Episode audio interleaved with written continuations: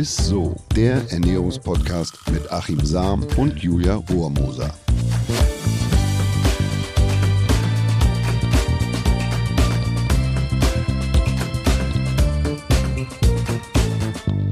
Hallöchen, ihr Lieben! Herzlich willkommen zu einer neuen Folge Isso, dem Ernährungspodcast mit unserem Ernährungswissenschaftler Achim Sam. Und mit meiner Co-Moderatorin Julia Rohrmoser. Hallöchen! Hallöchen!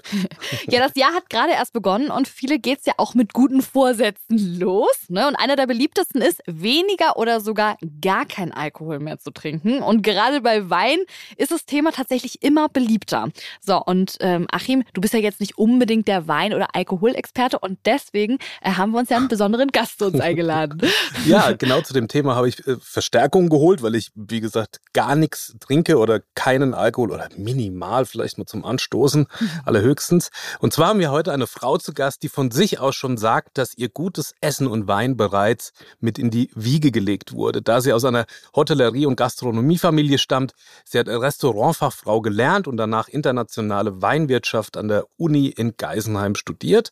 Sie ist Weinfluencerin Influencerin und betreibt den erfolgreichen Wein- und Food-Blog Bring Flavor Home. Sie zählt laut Vinum, dem Magazin für Weinkultur, mittlerweile zu den 25 wichtigsten Weinpersönlichkeiten mm. Deutschlands. Und seit September oder Ende 2022 ist sie die Weinexpertin bei Edeka und startete mit ihrem Podcast Cheers. Ich freue mich, dass sie heute wieder da ist und wir zusammen mal wieder ganz tief ins Glas schauen. Liebe Luisa Maria Schmidt oder kurzum Liebe Lu, schön, dass du wieder da bist. Und wie immer starten wir direkt ins Gespräch mit meiner ersten Frage. Liebe Lu, Hand aufs Traubenherz. Was hältst du eigentlich von alkoholfreiem Wein? Ja, Hallöchen. Erstmal, Erstmal danke, dass ich heute bei euch sein darf. Sehr schön, mal wieder.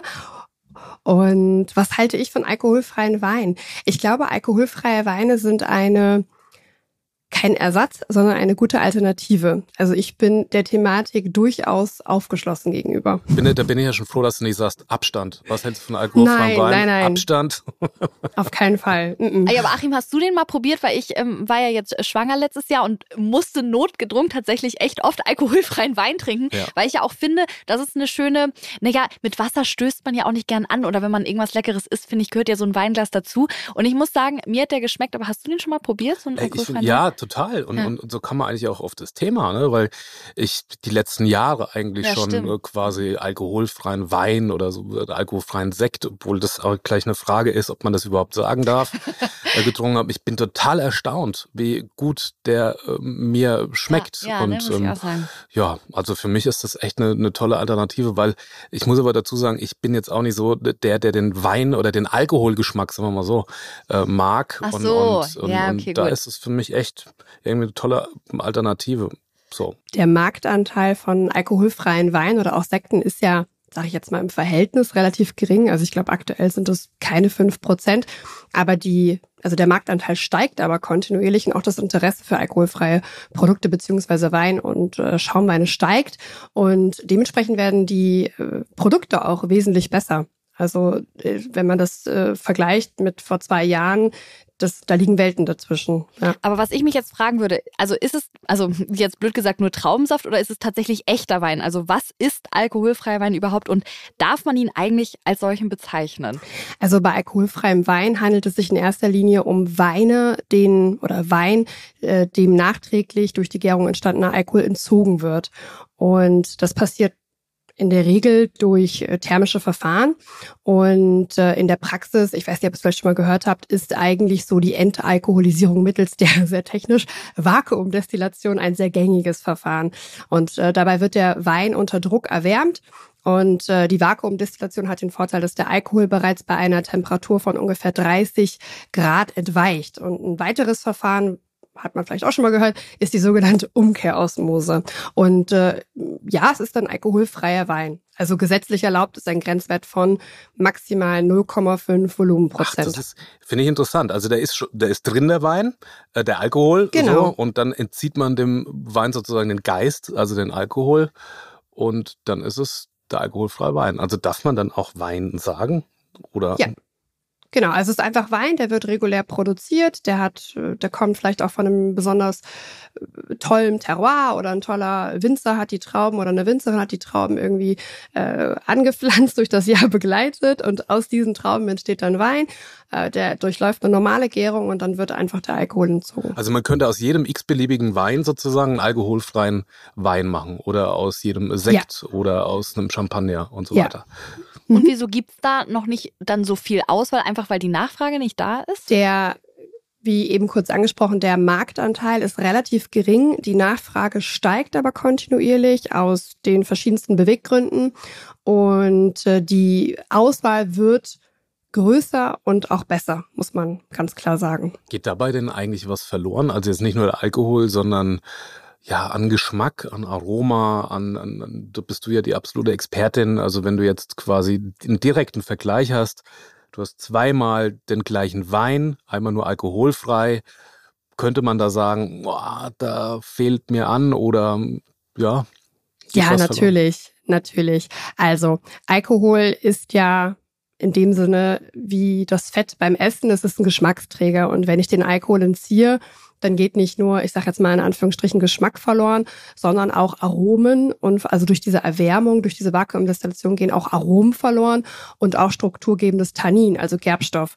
Und aus diesem Grund arbeiten halt eben viele Produzentinnen von alkoholfreien Produkten mit zugesetzten Aromen, zum Beispiel auf Basis von Teeauszügen, Gewürzen oder mit der Zugabe durch Zucker. Einfach, damit man das geschmackliche Gleichgewicht wieder her stellen kann. Äh, also das heißt, der Wein durchläuft die Gärung, der wird dann entalkoholisiert. Wir haben Geschmack verloren, aber auch strukturgebende Stoffe verloren und das versuchen wir dann nachträglich wieder hinzuzufügen. Aha, okay.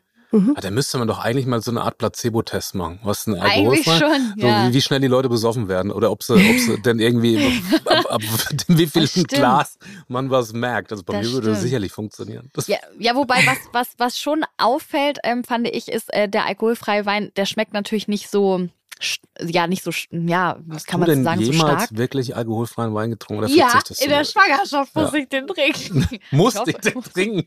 Dass, dass Nein, nicht ganz runterkommt aber ich, ich habe ich hab ihn ja lieben gelernt dadurch ne? Also muss ich sagen. Also er hat schon oft finde ich so einen komischen oder nicht komischen aber ja doch für mich nicht greifbaren Nachgeschmack den ich jetzt nicht als positiv beschreiben würde. Äh, aber auch da gibt es wirklich Unterschiede. Also es gibt einfachen alkoholfreien Wein, der vielleicht diesen komischen Nachgeschmack hat. Und es gibt aber auch wirklich mittlerweile qualitativ sehr hochwertige alkoholfreie Produkte, die dann zum Beispiel hergestellt werden auf Kombucha-Basis, also auf, auf Tee-Basis. Es gibt ganz tolle Fruchtschaumweine ohne Alkohol. Also das Angebot wird, wie gesagt, stetig größer und ich verschließe mich der Thematik überhaupt nicht, weil ich das total spannend finde. Dann erübrigt sich ja eigentlich die Frage, was es für ja, alkoholfreie Weinsorten gibt, weil es, man kann wie du sagst, ja aus jedem Wein oder Schaumwein eine alkoholfreie Variante bauen. Ne? Also es gibt genau den normalen alkoholfreien Wein, es gibt äh, alkoholfreien Sekt beziehungsweise auch Perlwein und es gibt äh, alkoholfreie Fruchtschaumwein. Also die Palette ist riesig, genauso wie es auch alkoholfreies Bier in den verschiedensten Formen und Farben gibt.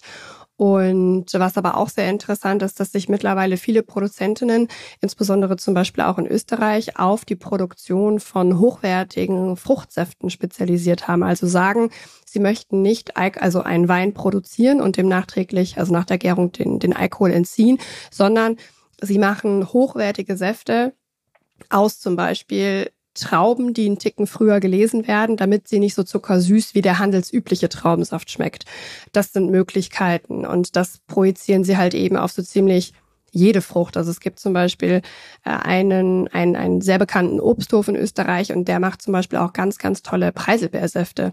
Und die sind dann teilweise so teuer wie richtig guter Wein. Also das ist echt krass. Aber dürfen ja. die denn dann auch Wein heißen? Weil nee, das war ja m kein Wein. Nee, ne? Das ist dann einfach Saft. Fruchtsaft. Ja, das ist dann einfach Saft. Der wird dann aber auch speziell, also oft verschieden auch ausgebaut. Und äh, ich hatte mal eine ich hatte mal eine, ein Menü und in der Begleitung waren halt eben diese Säfte.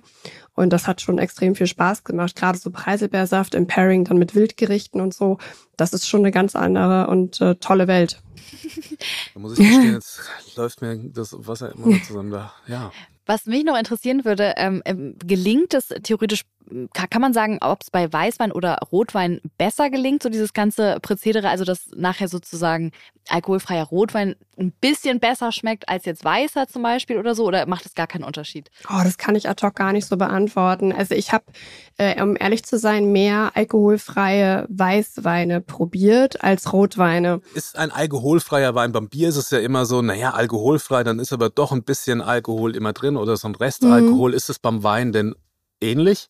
Also es gibt ja auch Bierhersteller, die, die werben damit wirklich 0,0 zu sein. Mhm. Aber ist das, ist das, wie ist es beim Wein?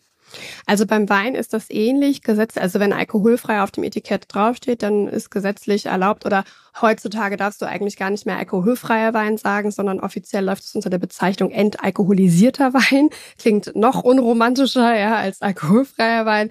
Äh, und der äh, gesetzliche Grenzwert, der erlaubt ist, sind 0,5 Volumenprozent. Und man kann durchaus sagen, dass die meisten alkoholfreien Weine einen Restalkoholgehalt zwischen 0,1 und 0,3 Volumenprozent aufweisen, was so gesehen völlig unbedenklich ist, aber da bist du der Experte. Aber wenn man jetzt das zum Beispiel vergleicht mit braunen Bananen oder sehr reifen Bananen, die liegen oft weit über 0,5 Volumenprozent.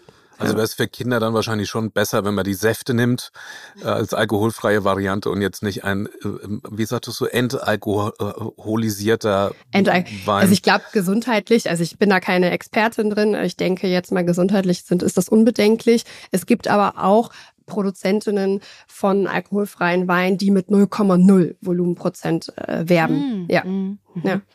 Ähm, wir haben ja schon ein bisschen eben drüber gesprochen. Da meintest du, dass du manchmal findest, dass ähm, einige Weinsorten oder ähm, alkoholfreie Weine so einen äh, komischen Nachgeschmack haben. Mhm. Ähm, wie unterscheidet sich der alkoholfrei vom normalen Wein geschmacklich? Also kannst du das noch so ein bisschen für alle, die es vielleicht noch nie getrunken haben, noch so ein bisschen ja darstellen? Mhm.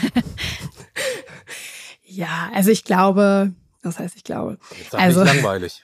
Nein, nein, nein.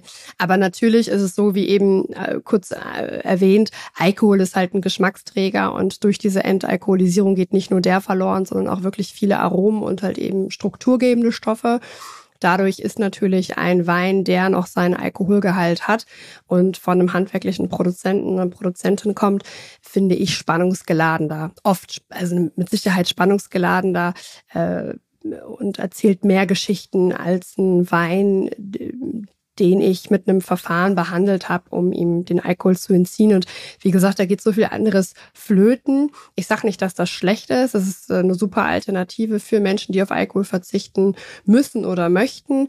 Nichtsdestotrotz finde ich, dass alkoholfreier Wein in den seltensten Fällen an das Original rankommt. Ich, es, gibt, es gibt durchaus alkoholfreie Weine, die qualitativ so hochwertig produziert wurden, dass du wirklich in der Lage bist, teilweise die Herkunft noch errat zu erraten oder gegebenenfalls auch den Ausbau. Aber das sind dann wirklich Produzenten, die sich halt seit Jahren darauf spezialisieren und weiter tüfteln und machen. Ja. Das ist ja eh ein Mysterium, ne? dass ihr Weinexperten es rausschmecken könnt, aus welcher ja. Region tatsächlich. Was gibt's da für Tricks? Also wenn, wenn du jetzt, klar kannst du das jetzt nicht in, in, in einer halben Stunde Podcast irgendwie erklären, aber wenn du sagst, den Wein, den erkenne ich sofort, weil da ist die und die Note drin. Kannst du mir erzählen, was du willst? Äh, doch, das können wir, aber natürlich kommt es immer, also ich sag mal so, ein Wein, der wird ja geformt nicht nur durch die Herkunft und den An- und Ausbau der Rebsorte, sondern natürlich auch durch das Handling im Keller. Und wenn ich möglichst herkunftsschonend, herkunftsbezogen arbeiten möchte, dann mache ich eigentlich so wenig wie möglich im Keller und versuche das Terroir zum Ausdruck zu bringen. Und selbstverständlich ist es uns möglich, in Blindverkostung zu mh, mm, erriechen, erschmecken, woher der Wein kommt.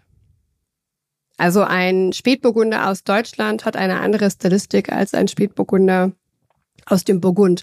Natürlich kann ich feilen und machen und tun und diese Stilistik eines Spätburgunders aus dem Burgund anstreben. Dann kann man sagen, ist eine gute Burgunder-Kopie. Mhm.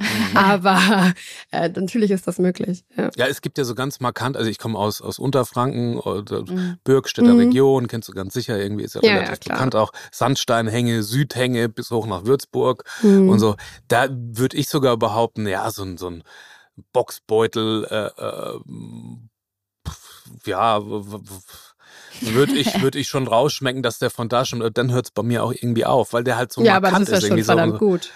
Naja, aber das ist halt sehr mineralisch und so, ne? Also das, das ist jetzt, was heißt verdammt, vielleicht lüge ich jetzt auch. Also ich würde es nicht rausschmecken. Gar nicht, so. ich wollte gerade sagen, ja. Aber es gibt ja so ganz markante Sachen, aber dann durchaus bei Weinen, wo man denkt, boah, wow, wie, wie, wie kommt man da jetzt drauf? Oder wie kann man denn da ich jetzt Ich sag mal so, Boden? Äh, es heißt natürlich nicht, dass wir immer zu 100 Prozent wissen in Blindproben, woher kommt der Wein. Ich denke, am Ende des Tages muss die Begründung stimmen und das ist wie so ein Baukastensystem. Ah, es ist die und die Rebsorte. Ah, okay, es hat die und die aromatische Ausprägung. Ah, okay, die und die stilistische Ausprägung wurde angestrebt oder diese Stilistik hat der Wein und dann macht man Ausschlussverfahren und sagen, okay, wo können diese Stilistiken produziert werden? Wo, von woher kann das stammen? Und dann muss man nochmal in, ins Detail gehen und dann, dann arbeitet man sich halt so vor. Es ist möglich und um das zu können, erfordert das halt einfach sehr viel Verkostungstraining. Also nicht saufen auf gut Deutsch, sondern ja. wirklich verkosten, verkosten, verkosten, Notizen machen, vergleichen, zu Blindverkostung gehen und so und so und. Und das ist eigentlich so die, die ja, ist schon die, die Königsdisziplin, das zuckt das ja. Ich habe auf Mallorca mal ein Weingut besucht und er hat quasi das Besondere war, dass er in den, in den Reben quasi unten hat der Kräuter gepflanzt, also Estragon, mhm. Thymian und so mhm. weiter. Und ähm, kann man das denn wirklich schmecken, dann im Endprodukt Wein oder sagen wir mal alkoholfreier Wein, wenn man den Boden quasi qualitativ aufwertet oder geschmacklich aufwertet mit Kräutern zum Beispiel? Also ich weiß jetzt nicht, was der Kollege davor hat, aber ich glaube, dass es ihm primär, korrigiere mich, darum ging so ein bisschen, also Wein ist ja Monokultur, um diese Monokultur aufzubrechen und halt eben Diversität im, also Diversität im Weinberg zu schaffen, also äh, Begrünung der Zwischenzeilen, Insekten etc. pp.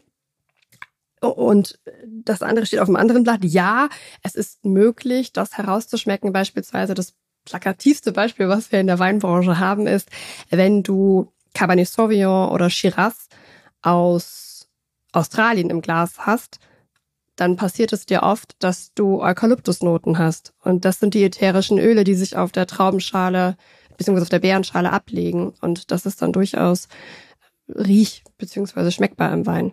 Und was macht die liebe Lou, wenn sie einen Schnupfen hat und muss zu einer Wein bin ich. da muss ich aus dem Dienst rausgenommen werden. ja. ja. spannend, sehr gut. Ähm, ich würde noch mal ganz kurz zum alkoholfreien Wein zurückkehren. Mhm. ja, das gilt ja auch alles für einen alkoholfreien natürlich, Wein. Natürlich, ja, natürlich, weiß ich. Ja, ja.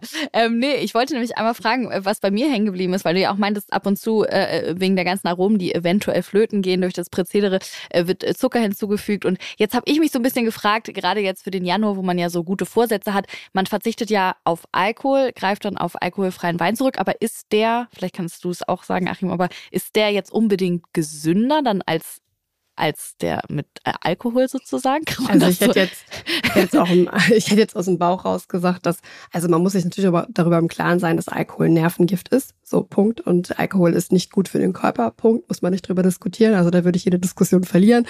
Das ist nun mal so, wie es ist und in, in, in Maßen äh, genossen, okay. Nichtsdestotrotz, wenn ich jetzt abnehmen will oder irgendwas dergleichen, dann blockierte der Alkohol im Prinzip den Fettabbau. Ich, Achim wird es vielleicht gleich nochmal erklären. Es so gut, wenn du dich mal zum Spielverderber machst. Und, das ist, na, es ist ja so. Und äh, was ist dann gesünder? Ja, natürlich ja, der alkoholfreie Wein hat auch Zucker, aber ich meine, ob ich jetzt meinem Körper Alkohol zufüge und der Körper ist mit beschäftigt, den Alkohol abzubauen und die Leber läuft auf Hochtouren und der, oder ich sag ja gut, dann trinke, jetzt, trinke ich halt ein Glas alkoholfreien Wein, habe aber keinen Alkohol und vielleicht ein bisschen Zucker. Ich glaube, ja. Es gewinnt der Zucker. naja, also es, es, ist ja so, dass sozusagen der Genuss letzten Endes gewinnt, ne? weil der, der mit Genuss einen Wein trinkt, also jetzt nicht in Massen, sondern äh, Lu hat so einen schönen Spruch hinter sich hängen, da steht drauf, für Genuss in Maßen habe ich kein Talent, also wenn es in Massen trinkt, dann ist es natürlich ungesund, aber der Genießer an sich ist eigentlich schon ein, ein, ein Mensch, haben wir ja auch in der Genussfolge schon gehört, der eigentlich gesünder lebt, weil er mhm. auf die Lebensmittelauswahl achtet und dann auch nicht irgendwie zwei Flaschen Wein trinkt, sondern vielleicht mal ein gutes Glas und so. Deshalb muss man das ein bisschen unterscheiden. Ne? Ist der Alkohol jetzt oder, also der Genießer an sich lebt gesünder und da darf es auch mal gern ein Schluck Alkohol sein. Also das, das lehne ich gar nicht so ab, wie Lu das jetzt tut. Nein, ich denke halt, also ich habe ja viele Interviews und so und dann wird halt immer gesagt, ja, du bist ja eine junge Frau und du trinkst ja auch Alkohol. Und denke ich mir so, ja gut, ich trinke Alkohol, mein Gott, aber es gibt ja auch noch nicht nur dieses Nicht-Alkohol trinken und Alkohol trinken. Für mich ist Wein auch kein Alkohol. Für mich ist Wein das Schönste der ganzen Welt, aber egal. Aber es gibt ja auch noch was äh, dazwischen, ne? Also ich mag diese Extreme nicht. Und ich denke, ein verantwortungsvoller und, und vor allen Dingen auch bewusster Genuss äh, ist sehr wichtig. Und wenn wir ein Glas Wein trinken oder in der Gruppe eine Flasche, dann diskutieren wir ja vier Stunden darüber oder drei oder zwei und sagen, ja, mein Gott, und wo kann das herkommen? Und bla. Also für uns ist es ja auch ein Erlebnis. Und äh, wir, es geht ja nicht darum, dass wir uns irgendwie zwei Flaschen reinschrauben und dann irgendwie besoffen sind. Also deshalb trinke ich keinen Wein. Aber ich möchte es auch nochmal klarstellen. Also ich bin, bin, würde, wenn mir Wein wirklich schmecken würde oder Alkohol, äh, aber es bekommt mir nicht, also schmeckt mir nicht mhm. besonders und es bekommt mir nicht. Ich finde zum Beispiel, wenn ich jetzt einen alkoholfreien Wein habe oder einen guten Saft, dann schmecke ich viel mehr noch die Frucht an sich oder die Traube. Und, und da hat natürlich für die Lu haben andere äh, Parameter dann einen Stellenwert wie Anbau und wie was passiert da letzten Endes im Weinkeller mhm. und so und wie wird da verarbeitet. Das, das zählt halt für mich da irgendwie, ich bin froh, wenn ich die Frucht an sich gut schmecken kann ja, ja. und wenn ich dann keine Probleme habe. Ne? Ich habe da je schwerer der Wein, umso mehr Probleme habe ich ja, tatsächlich. Ja, ja. Und es tut mir einfach nicht gut. Und außerdem ist bei mir Alkohol auch psychisch so eins, zwei, drei oberkörperfrei. Ich vertrage es einfach nicht. Ich gehe dann steil und auf die Tische und da werde ich auch selber sehr unangenehm. deshalb deshalb lasse ich es lieber bleiben. Also was ich, was mir vielleicht noch wichtig ist zu erwähnen, dass ich das nicht gut finde, wenn so ein alkoholfreies Produkt so gebasht wird. Also so ein äh, alkoholfreies Bashing. Ich habe viele Freunde bei mir im Freundeskreis, die kein Alkohol vertragen, noch nie, die seit noch nie Alkohol getrunken haben. Und die nehme ich immer an die Hand und äh, biete denen eine tolle alkoholfreie Alternative an. Und das wird immer dankbar entgegengenommen. Und äh, wir fachsimpeln über diese Produkte genauso, beziehungsweise über die, die alkoholfreien Weine und Sekte da sprichst du was an, was echt gar nicht so einfach ist. Also wenn ich irgendwo bin und sage, naja, danke, trink kein Alkohol oder auch irgendwie, wenn es andere Termine sind, da ist es ja so gang und gäbe, dass man einfach trinkt. Und ja, und dann heißt es immer, was, du trinkst kein Alkohol und ich finde, wir sind irgendwie alle aus dem Alter raus. Ich finde das irgendwie blöd. Ja, man muss sich immer irgendwie rechtfertigen. Ja, total, also das, das ich will das nicht mit irgendwie Diskriminierung ja. anfangen oder so, aber Doch, man fühlt sich schon irgendwie so, so ja. warum muss ich mich jetzt eigentlich erklären, dass ich keinen Alkohol trinke? Es ist doch also eine meiner, meiner besten Freundinnen ist jetzt volles Nähkästchen-Talk hier, aber die wurde in der Schule gemobbt, weil sie keinen Alkohol trinkt und sowas geht für mich halt gar nicht. Und du auch, Achim? Also, ja. Also, das ist total äh, ja. blöd. Gemobbt wäre jetzt bei mir übertrieben, aber ich war Leistungssportler damals. Mhm. Also das ist ja. viele, viele Kilos und viele Lorbeeren her. Ähm, aber ich, aber ich habe tatsächlich, ja klar, auf jeder Party, wenn du dann in der Ecke stehst, dann, okay, dann nippst du irgendwie an deiner Limo rum oder an der Mineralwasser, weil du eine Woche später einen Wettkampf hast oder zwei Tage später, dann, ja. dann äh, ab, das ist, Ja, man wird ja. eine Stunde versucht zu überreden, ne? Das ist echt krass. Ja, das ist so. Mein Cousin ist auch Leistungssportler und wir waren, wir haben immer so einmal im Jahr Familientreffen und dann hat er immer eine größere Runde. Die einen sind so die, die halt richtig auf das Gaspedal drücken und die anderen halt eher weniger. Und Marco trinkt halt auch keinen Alkohol. Und er, da habe ich gesagt, du darf ich dir eine tolle alkoholfreie Alternative bestellen. Und dann habe ich ihm so einen Fruchtschaumwein bestellt und er meinte, ach, das ist ja spannend. Also das schmeckt ja ganz anders mal als Limo oder Cola oder irgendwie sowas. Sondern es macht richtig Spaß, dann da mit euch auch mit, also mitzusprechen und mit äh, zu Ach, mal, riechen ist, und zu schmecken. Da ja. ist ja Wein sozial richtig engagiert gewesen. Sehr ja, schön. Ja, ja. Final hätte ich jetzt noch tatsächlich noch eine Frage. Worauf sollte ich beim Kauf vom alkoholfreien Wein denn überhaupt achten? Also gibt es da auch Qualitätskriterien? Ja, spannende Frage, ja. finde ich. Ja, also ich denke vor allen Dingen, was die Herkunft angeht. Ähm, wenn man alkoholfreien Wein kauft, dann kann man ja auch da in Erfahrung bringen, woher dann eigentlich die Trauben kommen. Also so wie bei jedem anderen Lebensmittel auch. Und das ist bei alkoholfreiem Wein halt eben genauso möglich wie auch bei Wein. Also es zieht sich durch. Lebensmittel interessiert uns ja auch die Herkunft. Beim Wein interessiert uns die Herkunft und beim alkoholfreien Wein sollte uns, wenn möglich, auch die Herkunft interessieren. Einfach um herauszufinden, okay, wie wurden die Trauben eigentlich angebaut, wer hat die eigentlich verarbeitet. Ja. Es gibt aber jetzt keine Möglichkeit, dass ich selber sage, oh, das ist jetzt ein Wein, der hat mir, ich trinke jetzt keinen Alkohol mehr, der hat mir früher irgendwie gut geschmeckt, ich kann den jetzt selber alkoholfrei machen. Das, das ist schwierig. Ja, wenn ne? man das nötige Kleingeld hat und dann so in eine Anlage investiert. Mit Sicherheit. Nee. Aber ansonsten würde mir da jetzt nichts einfallen. Könnte ich denn nicht einfach nur erwärmen sozusagen? Also Alkohol ja, du verfliegt kannst ja bei... kochen. Ja, Ach, du kannst guck mal. tot kochen machst ein Töpfchen auf dem, auf dem Herd. 60 dann, Grad oder bei, bei Und dann Vollgas, ja. Aha. Aber dann, ja, dann, Wie wenn du, wenn du eine Jus zubereitest und du lässt das so allmählich auskochen. dann den hast du aber eher eine Soße. Ne? ja, vor allen Dingen, ja, also da, da leidet dann schon der Geschmack drunter. Also kannst du es ja mal, also das weiß ich jetzt nicht, ob das dann noch so, so fein ist. Aber du kannst ja das dann auch zum Schluss wieder pimpen. So, weiß ich nicht, mit Zimt oder so. So ein schön, so ein schön Grand Cru ausgekocht für 300 Euro. Kannst du ja mal Mm. ausprobieren. Mm, Ich werde mal testen und berichten. Ja. Ich fange aber mit dem günstigen an. So, dann vielen, vielen Dank, äh, Lou, für den Einblick und mehr zum Thema Wein. Auch mit Alkohol kann man auch bei dir im Podcast natürlich hören. Cheers, Ja. der Wein-Podcast mit Lou. Einfach gerne mal suchen und dann findet ihr den Podcast auch eigentlich überall, wo es Podcasts gibt. Jetzt kommen wir aber nochmal zum Highlight der Woche und das kommt natürlich traditionell von unserer Gästin und zwar Lou. Das Highlight der Woche. Mein Highlight ist die Kartoffel. Ja. Hatten wir noch nicht? Ist spannend. Wirklich? Ach, nee, hatten wir noch nicht. hatten wir Wirklich? Nicht. Nein. Ich weiß warte nicht. auch mal drauf. Aber. Ich war schon als Kind immer so ein Kartoffel, so ein Kartoffeln und Fleisch, das war so mein Ding.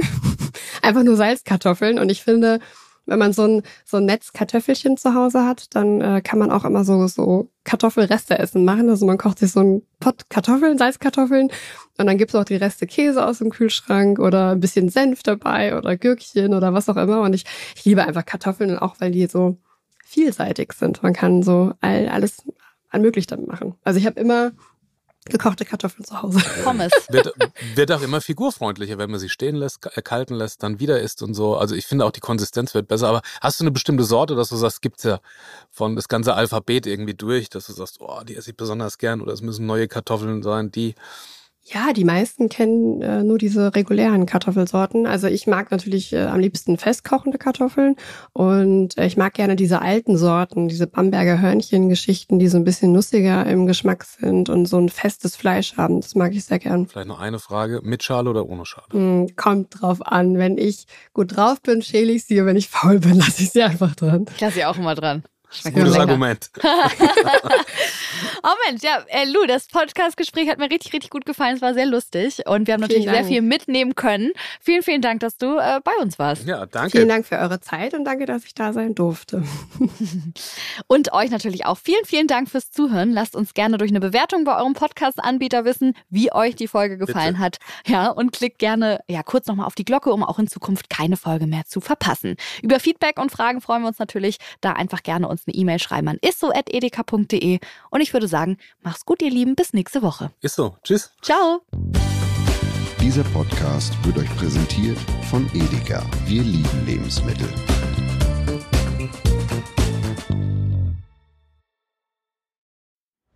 Es folgt eine Podcast-Empfehlung. Lo, bist du bereit? Ich bin sowas von ready. Are you ready? Herzlich willkommen bei Cheers, dem Weinpodcast mit Lou. Das bin ich, studierte Weinexpertin, Weinwirtschaftlerin und Weinbloggerin. Und ich bin Jonas. Ich bin hier, um Lou eine Menge Fragen zu stellen, denn wir sprechen in diesem Podcast über Wein, über Spannendes und eigentlich alles, was man wissen muss. Egal, ob man Weinanfänger ist oder fortgeschritten, dieser Podcast ist für alle bestens geeignet, die Bock auf Wein haben. Ja, welcher Wein passt zu welchem Essen? Warum ist Säure im Wein eigentlich so wichtig? Und wie kommen die Aromen in euren Wein rein? Und warum spuckt Lou nach dem Probieren immer wieder alles aus? In kurzen und knackigen Episoden gibt's genau auf diese Fragen die passende Antwort. Und ab und an gibt's auch noch Gäste. Und wenn ihr Fragen habt, dann schreibt sie uns an cheers.edeka.de. Jeden Montag gibt's eine neue Folge, überall da, wo es Podcasts gibt. Und ich würde sagen, Cheers! Cheers.